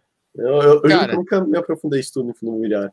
Tem uma parada que ninguém fala. Eu fiz um vídeo ontem sobre isso. Eu vou abrir aqui o Trading View para mostrar para vocês que o fundo imobiliário aqui no Brasil ele acompanha totalmente os juros. Totalmente. Tipo assim, o IFIX ele tem a correlação negativa com o DI futuro. Você ah, já viu a, a, a, correlação dele também com o NTNB? Com as notas. Então, a mesma coisa. É, sim. Então, mas você o DI, você usa. é, é o DI futuro. Ah, tá. Faz sentido. Tô pegando aqui, calma aí. Se o TradingView colaborar. Pera O TradingView é uma plataforma. Tu sabe que dá para colocar, ô, Bruno? Eu coloco nos REITs. Eu coloco o FFO uhum. e coloco o. Ah, esqueci essa métrica, velho. Beleza, mas lá dá para você colocar as métricas junto no, no gráfico. E aí tá ligado que ele depois te mostra, essa parada é uhum. é bizarra, assim, tipo, tu coloca um indicador assim e vai mostrando qual o, o FFO da empresa por trimestre, por ano, de acordo com Caralho. o gráfico ali, como é que se respondeu. Da hora. Nossa, não é sabia não. Ainda não apareceu Cara, nada aqui. é melhor que muita ah, plataforma ah, paga. Foi. É, foi. muito mal. Aí aqui, ó, você bota compare, acho que é isso. Uhum. Não, porra, esqueci. Eu tava mexendo isso aqui ontem. Só é que comparar, velho. É, isso mesmo. É, comparar. Aí se. Não, vai. É isso, adiciona o símbolo aí. É, vi. Vai vir aqui em Economy. Ué. Ah, Future. Aí pega o desde 2022, assim, que é o mais longuinho, assim. Pega de janeiro mesmo. Aí eu vou mudar aqui. Boa, boa. A gente já está tendo uma aula, aproveitando quem está vendo isso daqui no YouTube, já está tendo uma aula de Trading View. tá feio isso aqui, calma aí. Cara, Relaxa. O cara ainda se importa com, com a estética, nem bicho é bom, né? Não, porque tá horroroso. Nossa. Porra. Tá, vai. Fala, ah, tá, tá aqui. Bom. Fala, Não, fala, tá fala. bom, tá bom. Tá vendo aqui, ó. Tá vendo? São, tá vendo? Juros em alta, os fundos imobiliários acabam caindo. Uhum. O logaritmo desse gráfico tá bem zoado, mas tá, tá, carregando junto com o computador. É, ele, é uhum. mas é, o nível é assim mesmo. É assim mesmo. Ah, cavalo dado no céu dos dentes, vai. tá de graça. Aqui, ó. Os juros é o laranja. Ou seja, juros altos, fundos imobiliários baixos. Aí uhum. o juro uhum. baixando, fundo imobiliário em alta, tá? Então, se os juros aumentarem, a gente pode. É claro que a gente não pode definir uma correlação direta entre os dois. O Taleb fala muito disso. Que o passado não justifica o futuro. Mas, uhum. pô, isso aqui traz para a gente uma perspectiva muito interessante. Até porque o setor imobiliário ele tem muita correlação com os fundos imobiliários. Porra, é impossível tu negar que tem alguma correlação aqui. Quer dizer, é possível sim, mas. Uhum. Porra, é... a, a, máxima de um, a mínima de outro. Tá vendo? Parece. Sim. Parece não. É bem importante esse gráfico. Eu acho muito inteligente você olhar isso daqui. E eu acho que você entender como funciona essa curva aqui importa mais do que fazer o valuation no fundo imobiliário. Que aí tu vai uhum. fazer o uhum. quê? O Gordon ou o preço valor patrimonial, que eu não acho muito relevante. Então, e uma coisa que é interessante também é se você for pela própria lógica, né, de você ver crescimento de juros estimular o mercado imobiliário ou não, a, a lógica já te diz que é inversamente proporcional, né? Porque você tem que se alavancar, você tem que pegar empréstimo, é difícil você ter uma bala na agulha para você comprar um imóvel na, na lata, assim, né? Então, provavelmente, você vai pegar empréstimo e tudo mais. Minha casa, minha vida aqui no Brasil e tudo mais. Então, Consequentemente, quanto maiores o, o, os juros, mais é, menos pessoas vão ter e com isso o mercado imobiliário vai ser menos aquecido e tudo mais. Então, até tá seguindo o padrão lógico, né? Você vê que isso faz total sentido. E o, o gráfico só vem para corroborar, né? Sim, sim, faz todo sentido. Mas, tipo assim, por exemplo, o fundo de shopping eu acho que não sofre tanto. Mas, ao mesmo tempo, o fundo, sei lá, de desenvolvimento de de construção aí já é mais afetado. Mas, pô, uhum. É, o fundo não precisa se alavancar tanto, né? Porque o fundo não pode contrair dívida aqui no Brasil. Mas, Sim. de qualquer forma, a gente consegue ver a correlação bem legal. Enfim, acho muito interessante isso. Mas tem alguns com dívida, não tem, Vini? Não, não pode. Que comprou fundo de nada, Alterado? Não. Sei lá, comprou um imóvel não. com dívida, não tem? Não, não tem tá, como. É tipo assim, pegando 100% do é. caixa ou, ou fazendo emissão. Por isso que um HGLG da vida faz emissão pra cacete e dilui todos os cotistas. Porque o mercado Quer dizer, porque a legislação não deixa o fundo contrair dívida. Uhum. O Pacrista deve ser complicado, né? É muita emissão, fi. É muito engessado, por isso que só pode investir no fundo desse pensando em renda, minha opinião. Se eu for investir para desenvolvimento, pega uma incorporadora. ser mais é, que eu acho que as incorporadoras são mais parecidas que os REITs do que os fundos imobiliários, né? Sim. Ah, com certeza, com certeza. Eu acho. Tipo, todo o pessoal certeza. costuma falar, ah, são parecidos. Não é nada, é muito diferente, velho. Ah, é mais, é mais para fazer um marketing, né? Porque se você fala que é uma incorporadora, a pessoa fala, ah, porra, incorporadora, vou ler aqui a, sei lá, direcional. Não é, é a mesma coisa. É, pode crer. É, o sistema é um pouco diferente, né, do, dos hits. Aqui é meio complicado, ainda mais agora, tu, tu vai prestar bem atenção, porque os REITs têm dado essa disparada, porque além da data de juros baixa, eles estão descolados, eles fazem emissões a, co coletando né, valores cada vez maiores. E, cara, isso é tipo um sistema onde os REITs que são mais valorizados ficam cada vez mais valorizados e os menores, coitado, pega a dívida hum. mais cara, porque é menor, tem o, o. Como é que é o rating? Como é que fala em português isso aí? Risco de crédito. Ah, risco de é. crédito da empresa é alto, então ela vai pegar uma dívida mais alta. Uhum. Os caras que são maiores, sei lá, American Tower, Unix, ah, College. Ah, isso, isso aí é uma parada muito bola de neve para as empresas. A empresa que é mais ferradinha nas pernas, ela vai ter um risco de crédito absurdo, e sei lá, porra, se a Clabin for contrair dívida, ela tem um perfil de dívida horrível. Se pegar, sei lá, acho que a empresa com melhor estrutura de capital que eu já vi é a Engie Elétrica ou a Taesa. Sim, as duas têm um custo de capital muito baixo. Então, tipo uhum. tipo assim, porra, é muito mais barato uma empresa dessa contrair dívida. E, porra, às vezes a empresa contrai dívida em dólar por causa do juro baixo. Enfim, tem várias oportunidades aí que tu consegue entender. Não, mas Pô, da hora. Essa parada tem que ir a fundo, né? Não é só ver aquele 12% margem líquida e ROI crescente. Se tu quer ganhar dinheiro, tem que fazer nada, hein? Ou comprar índice. Ou comprar índice. É. Boa, boa. E, é. Vini, o que, que, que você. É? é uma pergunta meio óbvia, mas o que, que você acha do, dos índices que a gente tem no Brasil, dos ETFs? Pô. É o que tem, né? Sim, podia ser melhor? Podia. Mas, cara, tem bastante ETF até. Outro dia eu estava uhum. gravando uma aula pro meu curso lá pros meus alunos. Eu vou até pegar aqui o número de ETFs que tem, cara. Eu não sabia que tinha tanto ETF assim.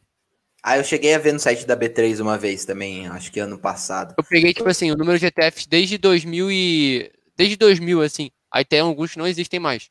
Uhum. Mas, porra... Assim, tem bastante. Se você tem pouco dinheiro, até pode ser maneiro. Só que não é pro longo prazo, porque vai chegar um dia que você vai ter mais dinheiro. Pelo menos eu torço pra isso, né? Então, uhum. vai ter é mais ideia, né? vai ficar Essa é a ideia. É o né? objetivo. Ah, mas é, uhum. é, é, que eu não sei mesmo, assim. Eu só sei, eu só conheço o Gov11, né? Uhum. Ele tem, qual que é o fator dele? É empresa com governança corporativa. Aqui, ó. É novo tem, mercado, Tem 1, 2, 3, 4, 5, 6, 7, 8, 9, 10, 11, 12, 13, 14, 15, 16, 17, 18, 19, 20, 21, 22, 23, 24, 25, 26. 26? Caralho, velho. É. Bastante, mas, tipo assim, bastante. tem alguns aqui que não existem mais. E tem três que investem no, no exterior, tá? Tem o SPXI, BBSD e o VVB11. E, cara, o SPXI é melhor que o VVB11. É, o, esse daí eu já tinha ouvido falar mesmo. SPX a, a, o quê? SPXI. Porque a taxa de ADM é menor. É meio é 0,01%, mas é menor. E a cota é mais barata. Então, se tu tem menos dinheiro, é mais fácil, né? Ele faz o quê? Quem, SP500. SP500. E o outro? Ah, não, é o, é outro aí? o BBSD é, é, é, não, é, não é SP500, não. Ele pega empresas que obedecem ao ranking do S&P. Mas eu vi S&P e pensei, porra, SP500. Mas não. Entendi. Caraca, mano. Não sabia essa parada. E o melhor de todos foi o vvb 11 né? Mas se tu excluir o vvb 11 eu tenho aqui o backtest. Eu fiz um backtest de desde 2016. O melhor foi o vvb 11 depois o SPXI, depois o Small 11 depois do BBSD11, depois do Divo 11 que é o que pega empresas de dividendo. Só que, pô, tu não vai investir em ETF de dividendo, sendo que o ETF não paga dividendo, né? Tu pode replicar o índice, que eu acho que faz mais sentido, né? Ah, é, né? não, eu tava mas, pensando, no Brasil não faz.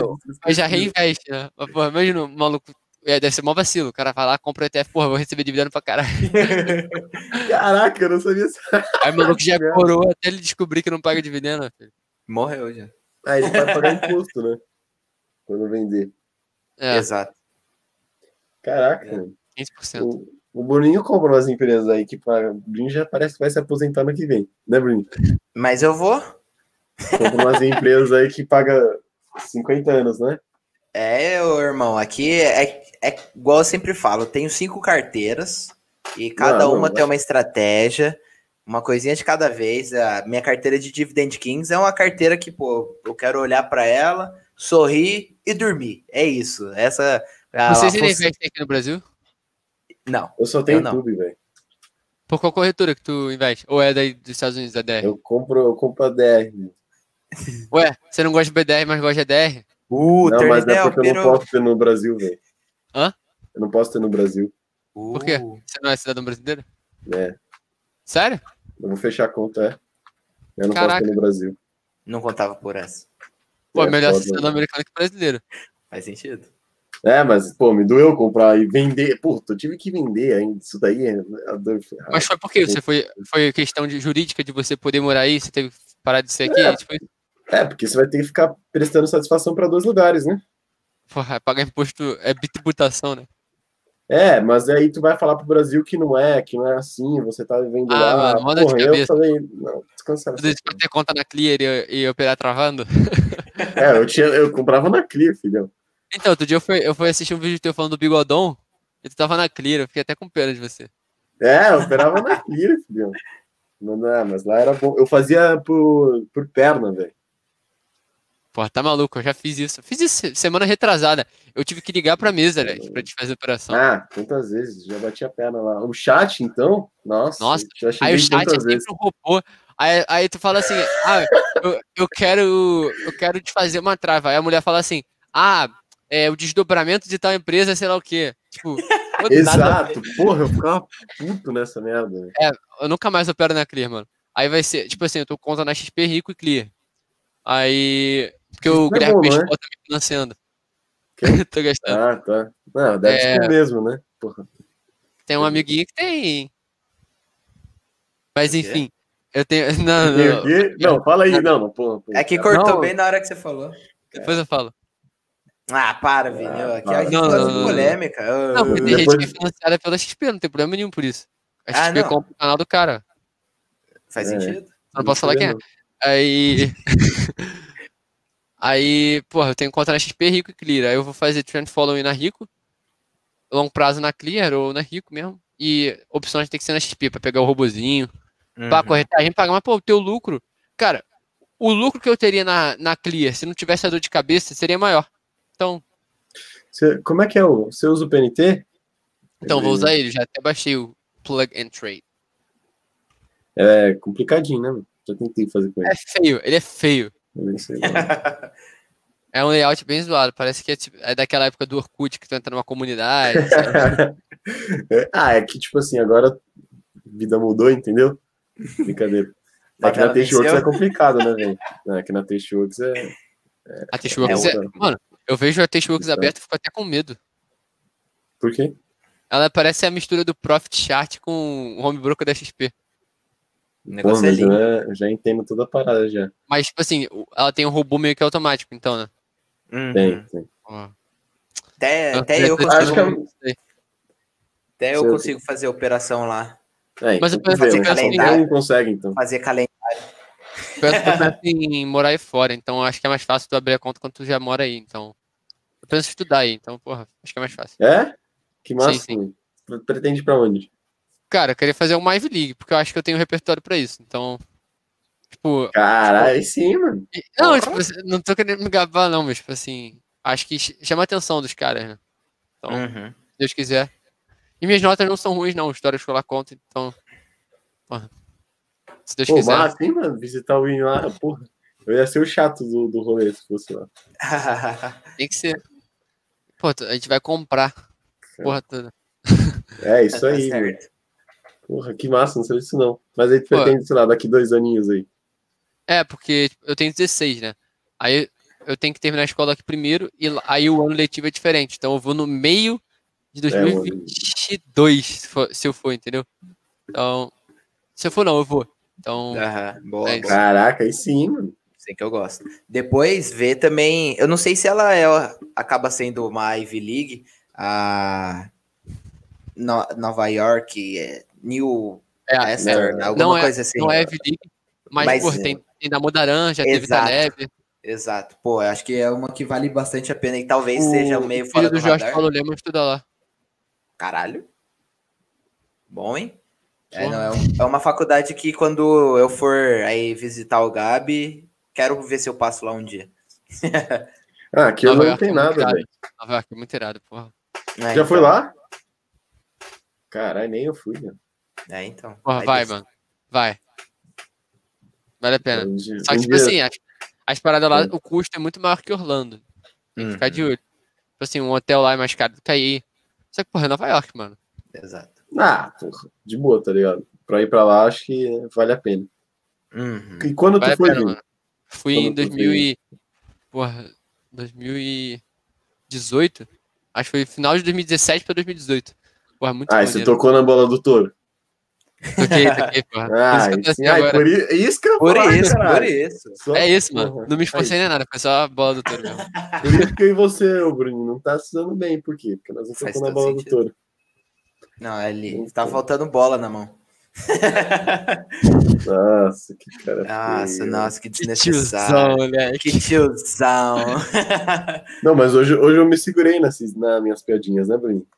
Nossa, segurou bastante. Você uhum. tava uhum. bem ansioso para conversar com o Vini mesmo. Né? Hoje foi papo de gente grande, pô. Não tem como meter um papo desse, não. Ah, não, mas é legal, assim, tipo, o Bruno Sandro, ele tava falando assim, pô, mas assim, da comode. eu soltava umas piadinhas muito chatas, assim. Tá ah, eu também sou né? assim às vezes, mano. Tem dia que a gente tá mais inspirado para fazer merda. Ah, eu, eu gosto. Eu gosto muito. Eu não me seguro, não. De commodity? ah, não, também, mas de piadinha. Ô, commodity é complicado, o é bagulho quero estudar ainda. É, eu tenho vontade de estudar. Quem sabe muito de commodity é Maurício, né? Belinello. Sabe muito de petróleo. Maurício. Maurício é bom. É, de petróleo. O... Sem nada de commodity, nada. É, é muito. Bem... Cara, eu peguei pra ler uns papers aí. Só sei do ouro mesmo. É, é que entender a dinâmica do petro... das commodities é muito complicado, assim, porque tem um. Depois eu passo para você um paper de uns poucos, porque eu leio artigo, eu não leio o livro, né? Já falo uhum. isso. Não, mas às vezes o artigo ele é o livro resumido. Porque tem Exato, livro que é uma extensão de saco, né? Hum. Ele estava falando dos três defeitos aí da, da o que afeta a commodity, né? Oferta e demanda, isso daí já sabe, a taxa de câmbio e aí a mudança dos juros. Que ele estava trazendo um estudo como a mudança nos juros é, pode afetar, obviamente, a demanda, né? E também a parte da oferta, que para mim não fazia sentido, sei lá, os juros caiu, a empresa vai investir mais para cá, isso acaba afetando a oferta, como é que tem essa correlação? É o crédito, então, é tudo né? bem legal, né? Exato. Mas aí traz um estudo bem legal de como pode ser maléfico, né? Uma mudança aí, um aumento na taxa de juros para as commodities, se vier ah, acontecer. Não, que, sei, eu não acho que vai acontecer no curto prazo. No curtíssimo acho que o juro tem que cair mais ainda? Não que se mude para as commodities se valorizarem, de acordo com a tese. É. Ah, é. sim, para as commodities. Mas para a sociedade não faz mais sentido nenhum o juro cair. Nossa, você é louco. Não, não, estou tô falando que é bom, não. É só tipo assim, a correlação. Se o Bacen diminuir o juro, sei lá, para 1,75 o Brasil vai virar, tipo assim, o dólar vai ficar 20 conto. Hum. Não, é, o dólar já tá. Não tem como, não, né? muito assim, alto, né? É, é, é insustentável essas partes, claro. Claro. É, por isso tu tem, tu tem que ter uma reserva em dólar. Tipo, a minha maior posição em carteira é VVB11, que é a maneira mais fácil que eu tenho. Eu também eu tenho BDR. Vocês vão me perdoar, mas eu não tenho como investir aí.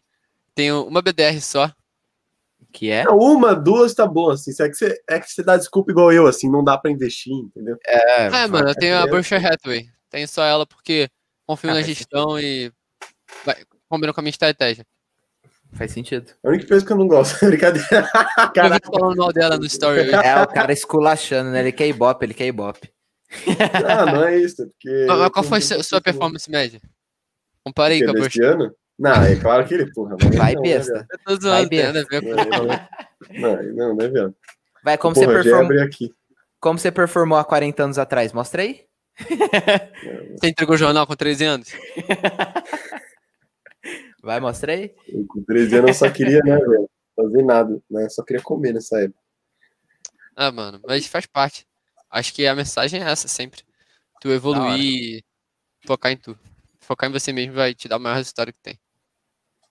Concordo então, plenamente, Ô, ô, Vini, uma coisa assim que eu gosto de conversar assim com o pessoal, principalmente com quem fala de investimentos, é, eu não sei se é uma pergunta muito auspiciosa ou não.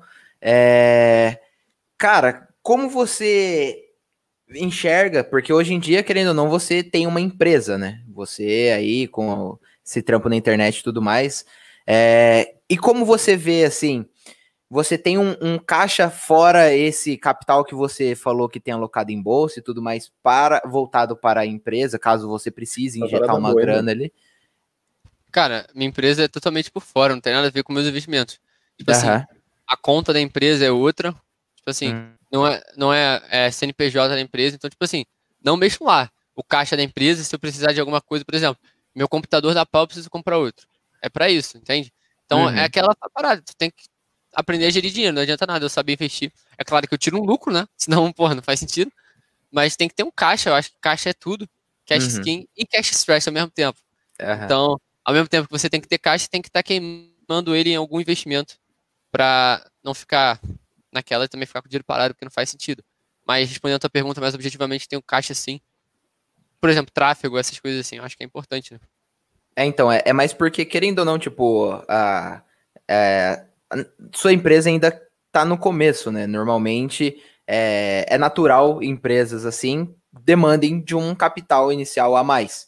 Então era mais para entender essa lógica. Se você ainda continua aportando por fora na empresa ou se ela já já está Não, não.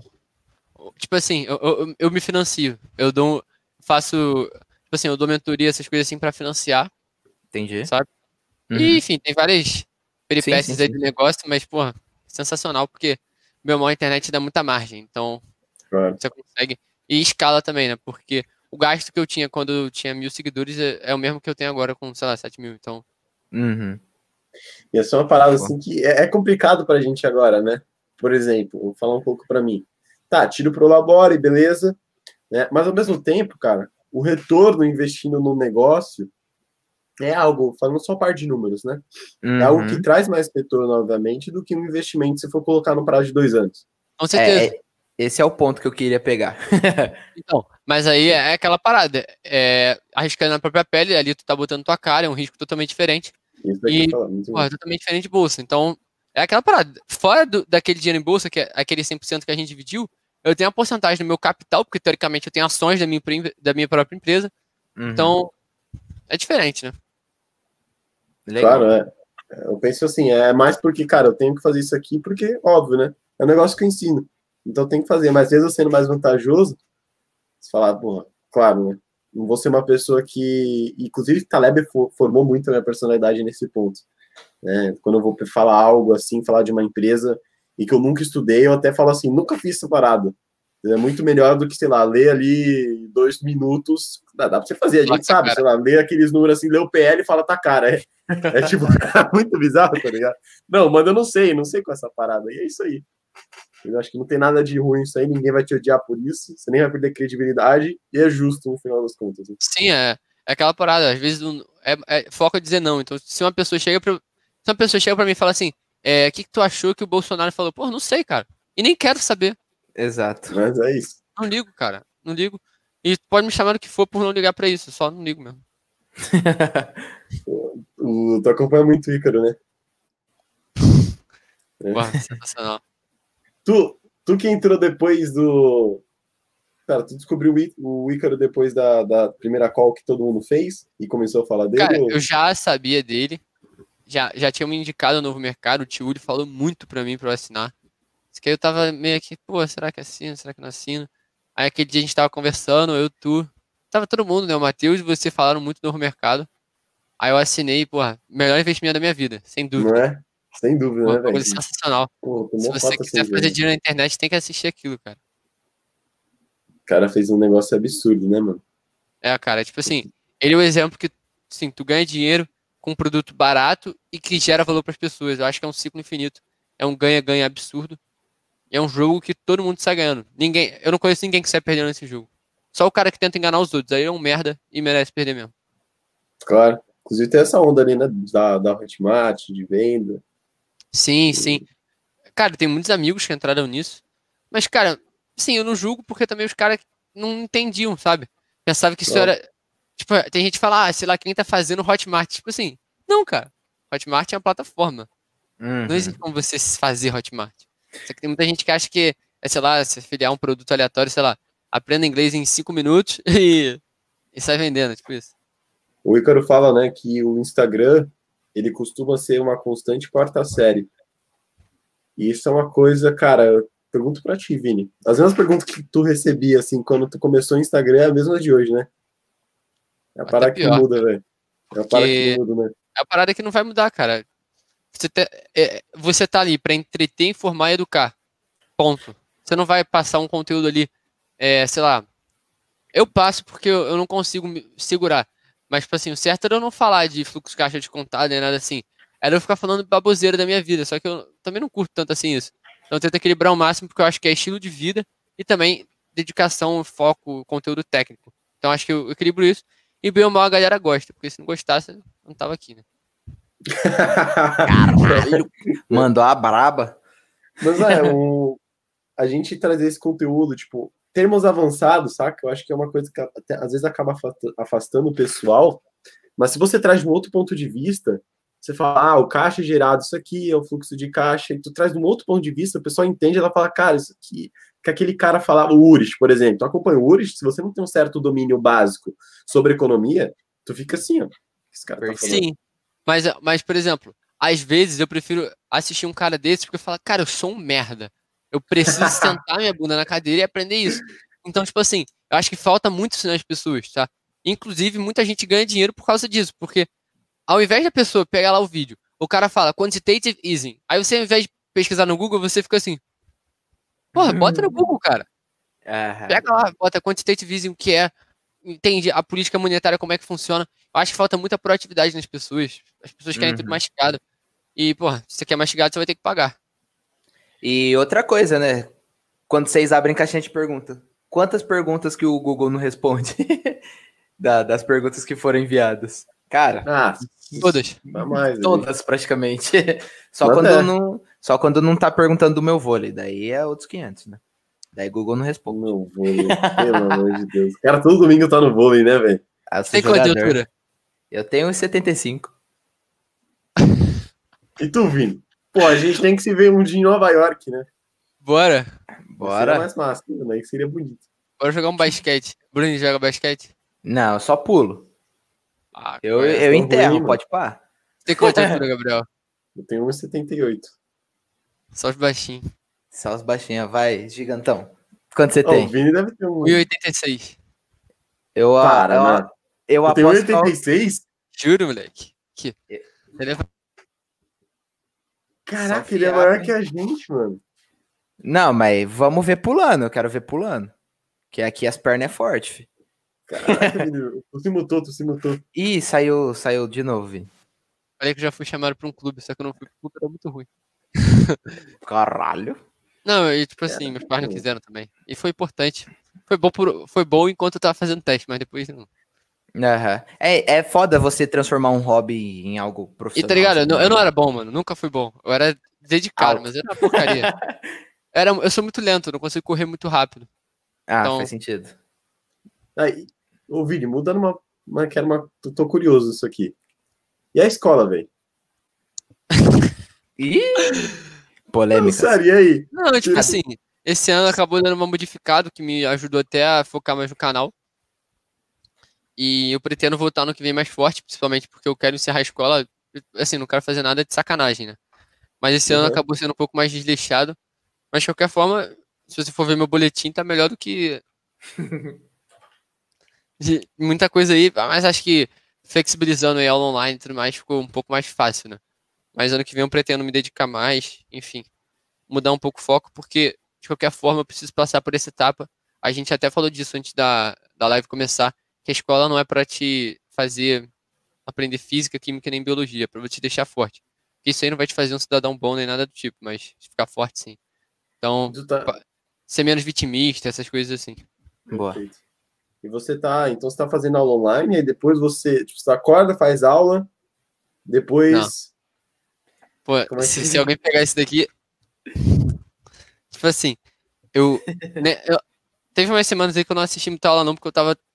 que deu ruim. Né? não, mas eu, eu gravo a aula e depois eu assisto gravado. Faz é sentido. É, isso. viu o olhar dele pra cima ali. Alguém não, tá me porque... esperando aqui. Não, porque tava olhando pra baixo e olhei pra cima, pô. Ah. Tá, então tu grava e tu estuda parte de mercado financeiro e grava seus vídeos pro YouTube. Depois Isso. tu vê a escola. E vou... Não, eu começo na academia. O já tem que começar cuidando do corpo, porra. Ah, é? Caralho, bicho é bom, hein, mano? Não, é, é... mano. Aí tu tá acorda o quê? Seis da manhã? Cinco. Bom, bom. Esse daí é dos meus, esse daí é dos meus. Dá Só não vou pra academia. pra academia. Não, não vou, não vou às cinco, porra, tá maluco. Senão é, eu sou é, assaltado, moro Tá ligado? eu acordo, aí eu leio, do, tomo o café da manhã, depois eu vou, pô. Boa, da hora. Pô. Bruno Mas não é acorda esse horário, não. É, o meu eu acordo 5h20 todo dia. Ah, eu, eu vou alterando. Tem dia que eu tô cansado, eu acordo 5h30, assim. Tem dia que eu tô. Não, tem dia que eu fico pilhadaço, eu acordo 4h30. Nossa, pior que tem dia que é foda. Eu, tipo, meu despertar. É que eu. Nossa, tem dia que eu, eu... levanto que nem um zumbi, meu irmão eu durmo todo dia na casa da minha namorada, né? Então, tipo, é 10 minutos de carro daqui de casa. Então, e você, tipo... Vini? Eu... eu durmo aqui, aqui atrás. Sozinho Ali, aqui, né? Sozinho. Então, Digo mas que eu tô feliz pra caramba. Não, meu tem dia que, mano, teve um dia que eu acordei, juro pra vocês, tipo, três e meia da manhã, pra ir no banheiro, eu falei, mano, eu tô na máxima, velho. Fui pra casa, vim pra casa, comecei a trabalhar, fui até 11 horas da noite, que eu também sou velho já, né? Não aguento ficar até tarde. Não, Daí... também não. Sou velho é pra cacete, tenho 16 anos e durmo cedo, pô. ah, é minha realidade total, Você é louco. Quando dá 11 horas, 11 20 assim, eu tô dormindo. e, pô, mano, o dia que eu mais gosto de acordar cedo é domingo. Não tem como. Nossa, porque, eu também, lá, né? Mano, parece dar uma motivação a mais. Tipo assim... Ah, o... O meu é porque eu jogo vôlei, né? Eu jogo vôlei com velho, então Calma, o velho tá acorda. empolgadaço, ele quer falar tudo do vôlei. Ah, não, tá ligado, né, papai? Daí domingão é isso. Também pra caramba, mano. Não, você que é anormal aí. Normal demais. Não tá fazendo um exercício físico mínimo, Gabriel? Que exercício? Não, mano, bagulho é assim, ó. Três anos a gente engorda, foca na carreira. Depois emagrece com a carreira estabilizada. Ah, entendi. Faz, faz então, então eu, tô, eu não tô focando na carreira. Ou tô uh, ficando gordo. Uh. É, tá ficando gordo. Uh. Já é. Caraca, mano, mas vocês é. Pô, vai acordar nove e meia assim, meia, meio-dia, falando. Não, pô. Tu acorda na hora que tu quiser, não tem isso não. Acho isso uma viadagem. Não homossexualismo, mas frescura, sabe? é, nada contra. Curioso, é. Pô, tô conversando com o Gabriel aqui, pô. Cortes do investidor da fora. tá maluco? Vinícius Penido é homo... homofóbico. Tá maluco, mas, né? pô, da hora, Vini dava pra gente ficar mais uma hora trocando ideia aqui, mas já, já, já deu uma hora e quarenta. Muito obrigado. É bom, pô. Já vou daqui direto pra cama. Mentira. Valeu, Vini. Vamos marcar uma volta aí que, pô tem muito papo pra gente trocar ainda. Gabi, tamo junto, irmão. Últimas considerações finais aí. Ô, oh, pô, valeu demais, Vini. É, tamo junto aí. Vai que já, tá, já deu horário pra dormir. E, velho, bate-papo foi da hora. Gostei demais da forma assim como tu pensa. É, da hora estar assim e saber que tem pessoa com esse mesmo olhar que a gente tem. É um indicativo Pô, aí que a gente tá pro, pro caminho certo, né? Boa. Feliz pra caramba de estar aqui participando, agradecer de novo o convite. Pô, só o começo. Em breve vai ter outro podcast aí. Eu vou ter todo o prazer de receber vocês lá pra gente trocar uma ideia, tá? Então, pô, tamo junto. Qualquer coisa pode chamar. Se quiser trocar uma ideia sobre qualquer assunto, macro, micro e qualquer coisa de economia, vida, dinheiro, pode chamar aí que eu vou ter todo o prazer de trocar essa ideia com vocês, que são parceiros, tá? Então, um abraço aí para quem assistiu. Acompanha lá nas redes sociais, Vinícius P. Penido no Instagram e no YouTube, Vinícius Penido. E, e... mandei a mensagem de vocês, podcast é de vocês. Valeu, rapaziada. O redes sociais do Gabi, do Vini e as minhas estão aqui na descrição, então quem vocês quiserem dá para achar bem fácil aqui. Valeu todo mundo que acompanhou, um abraço, tamo junto e tchau.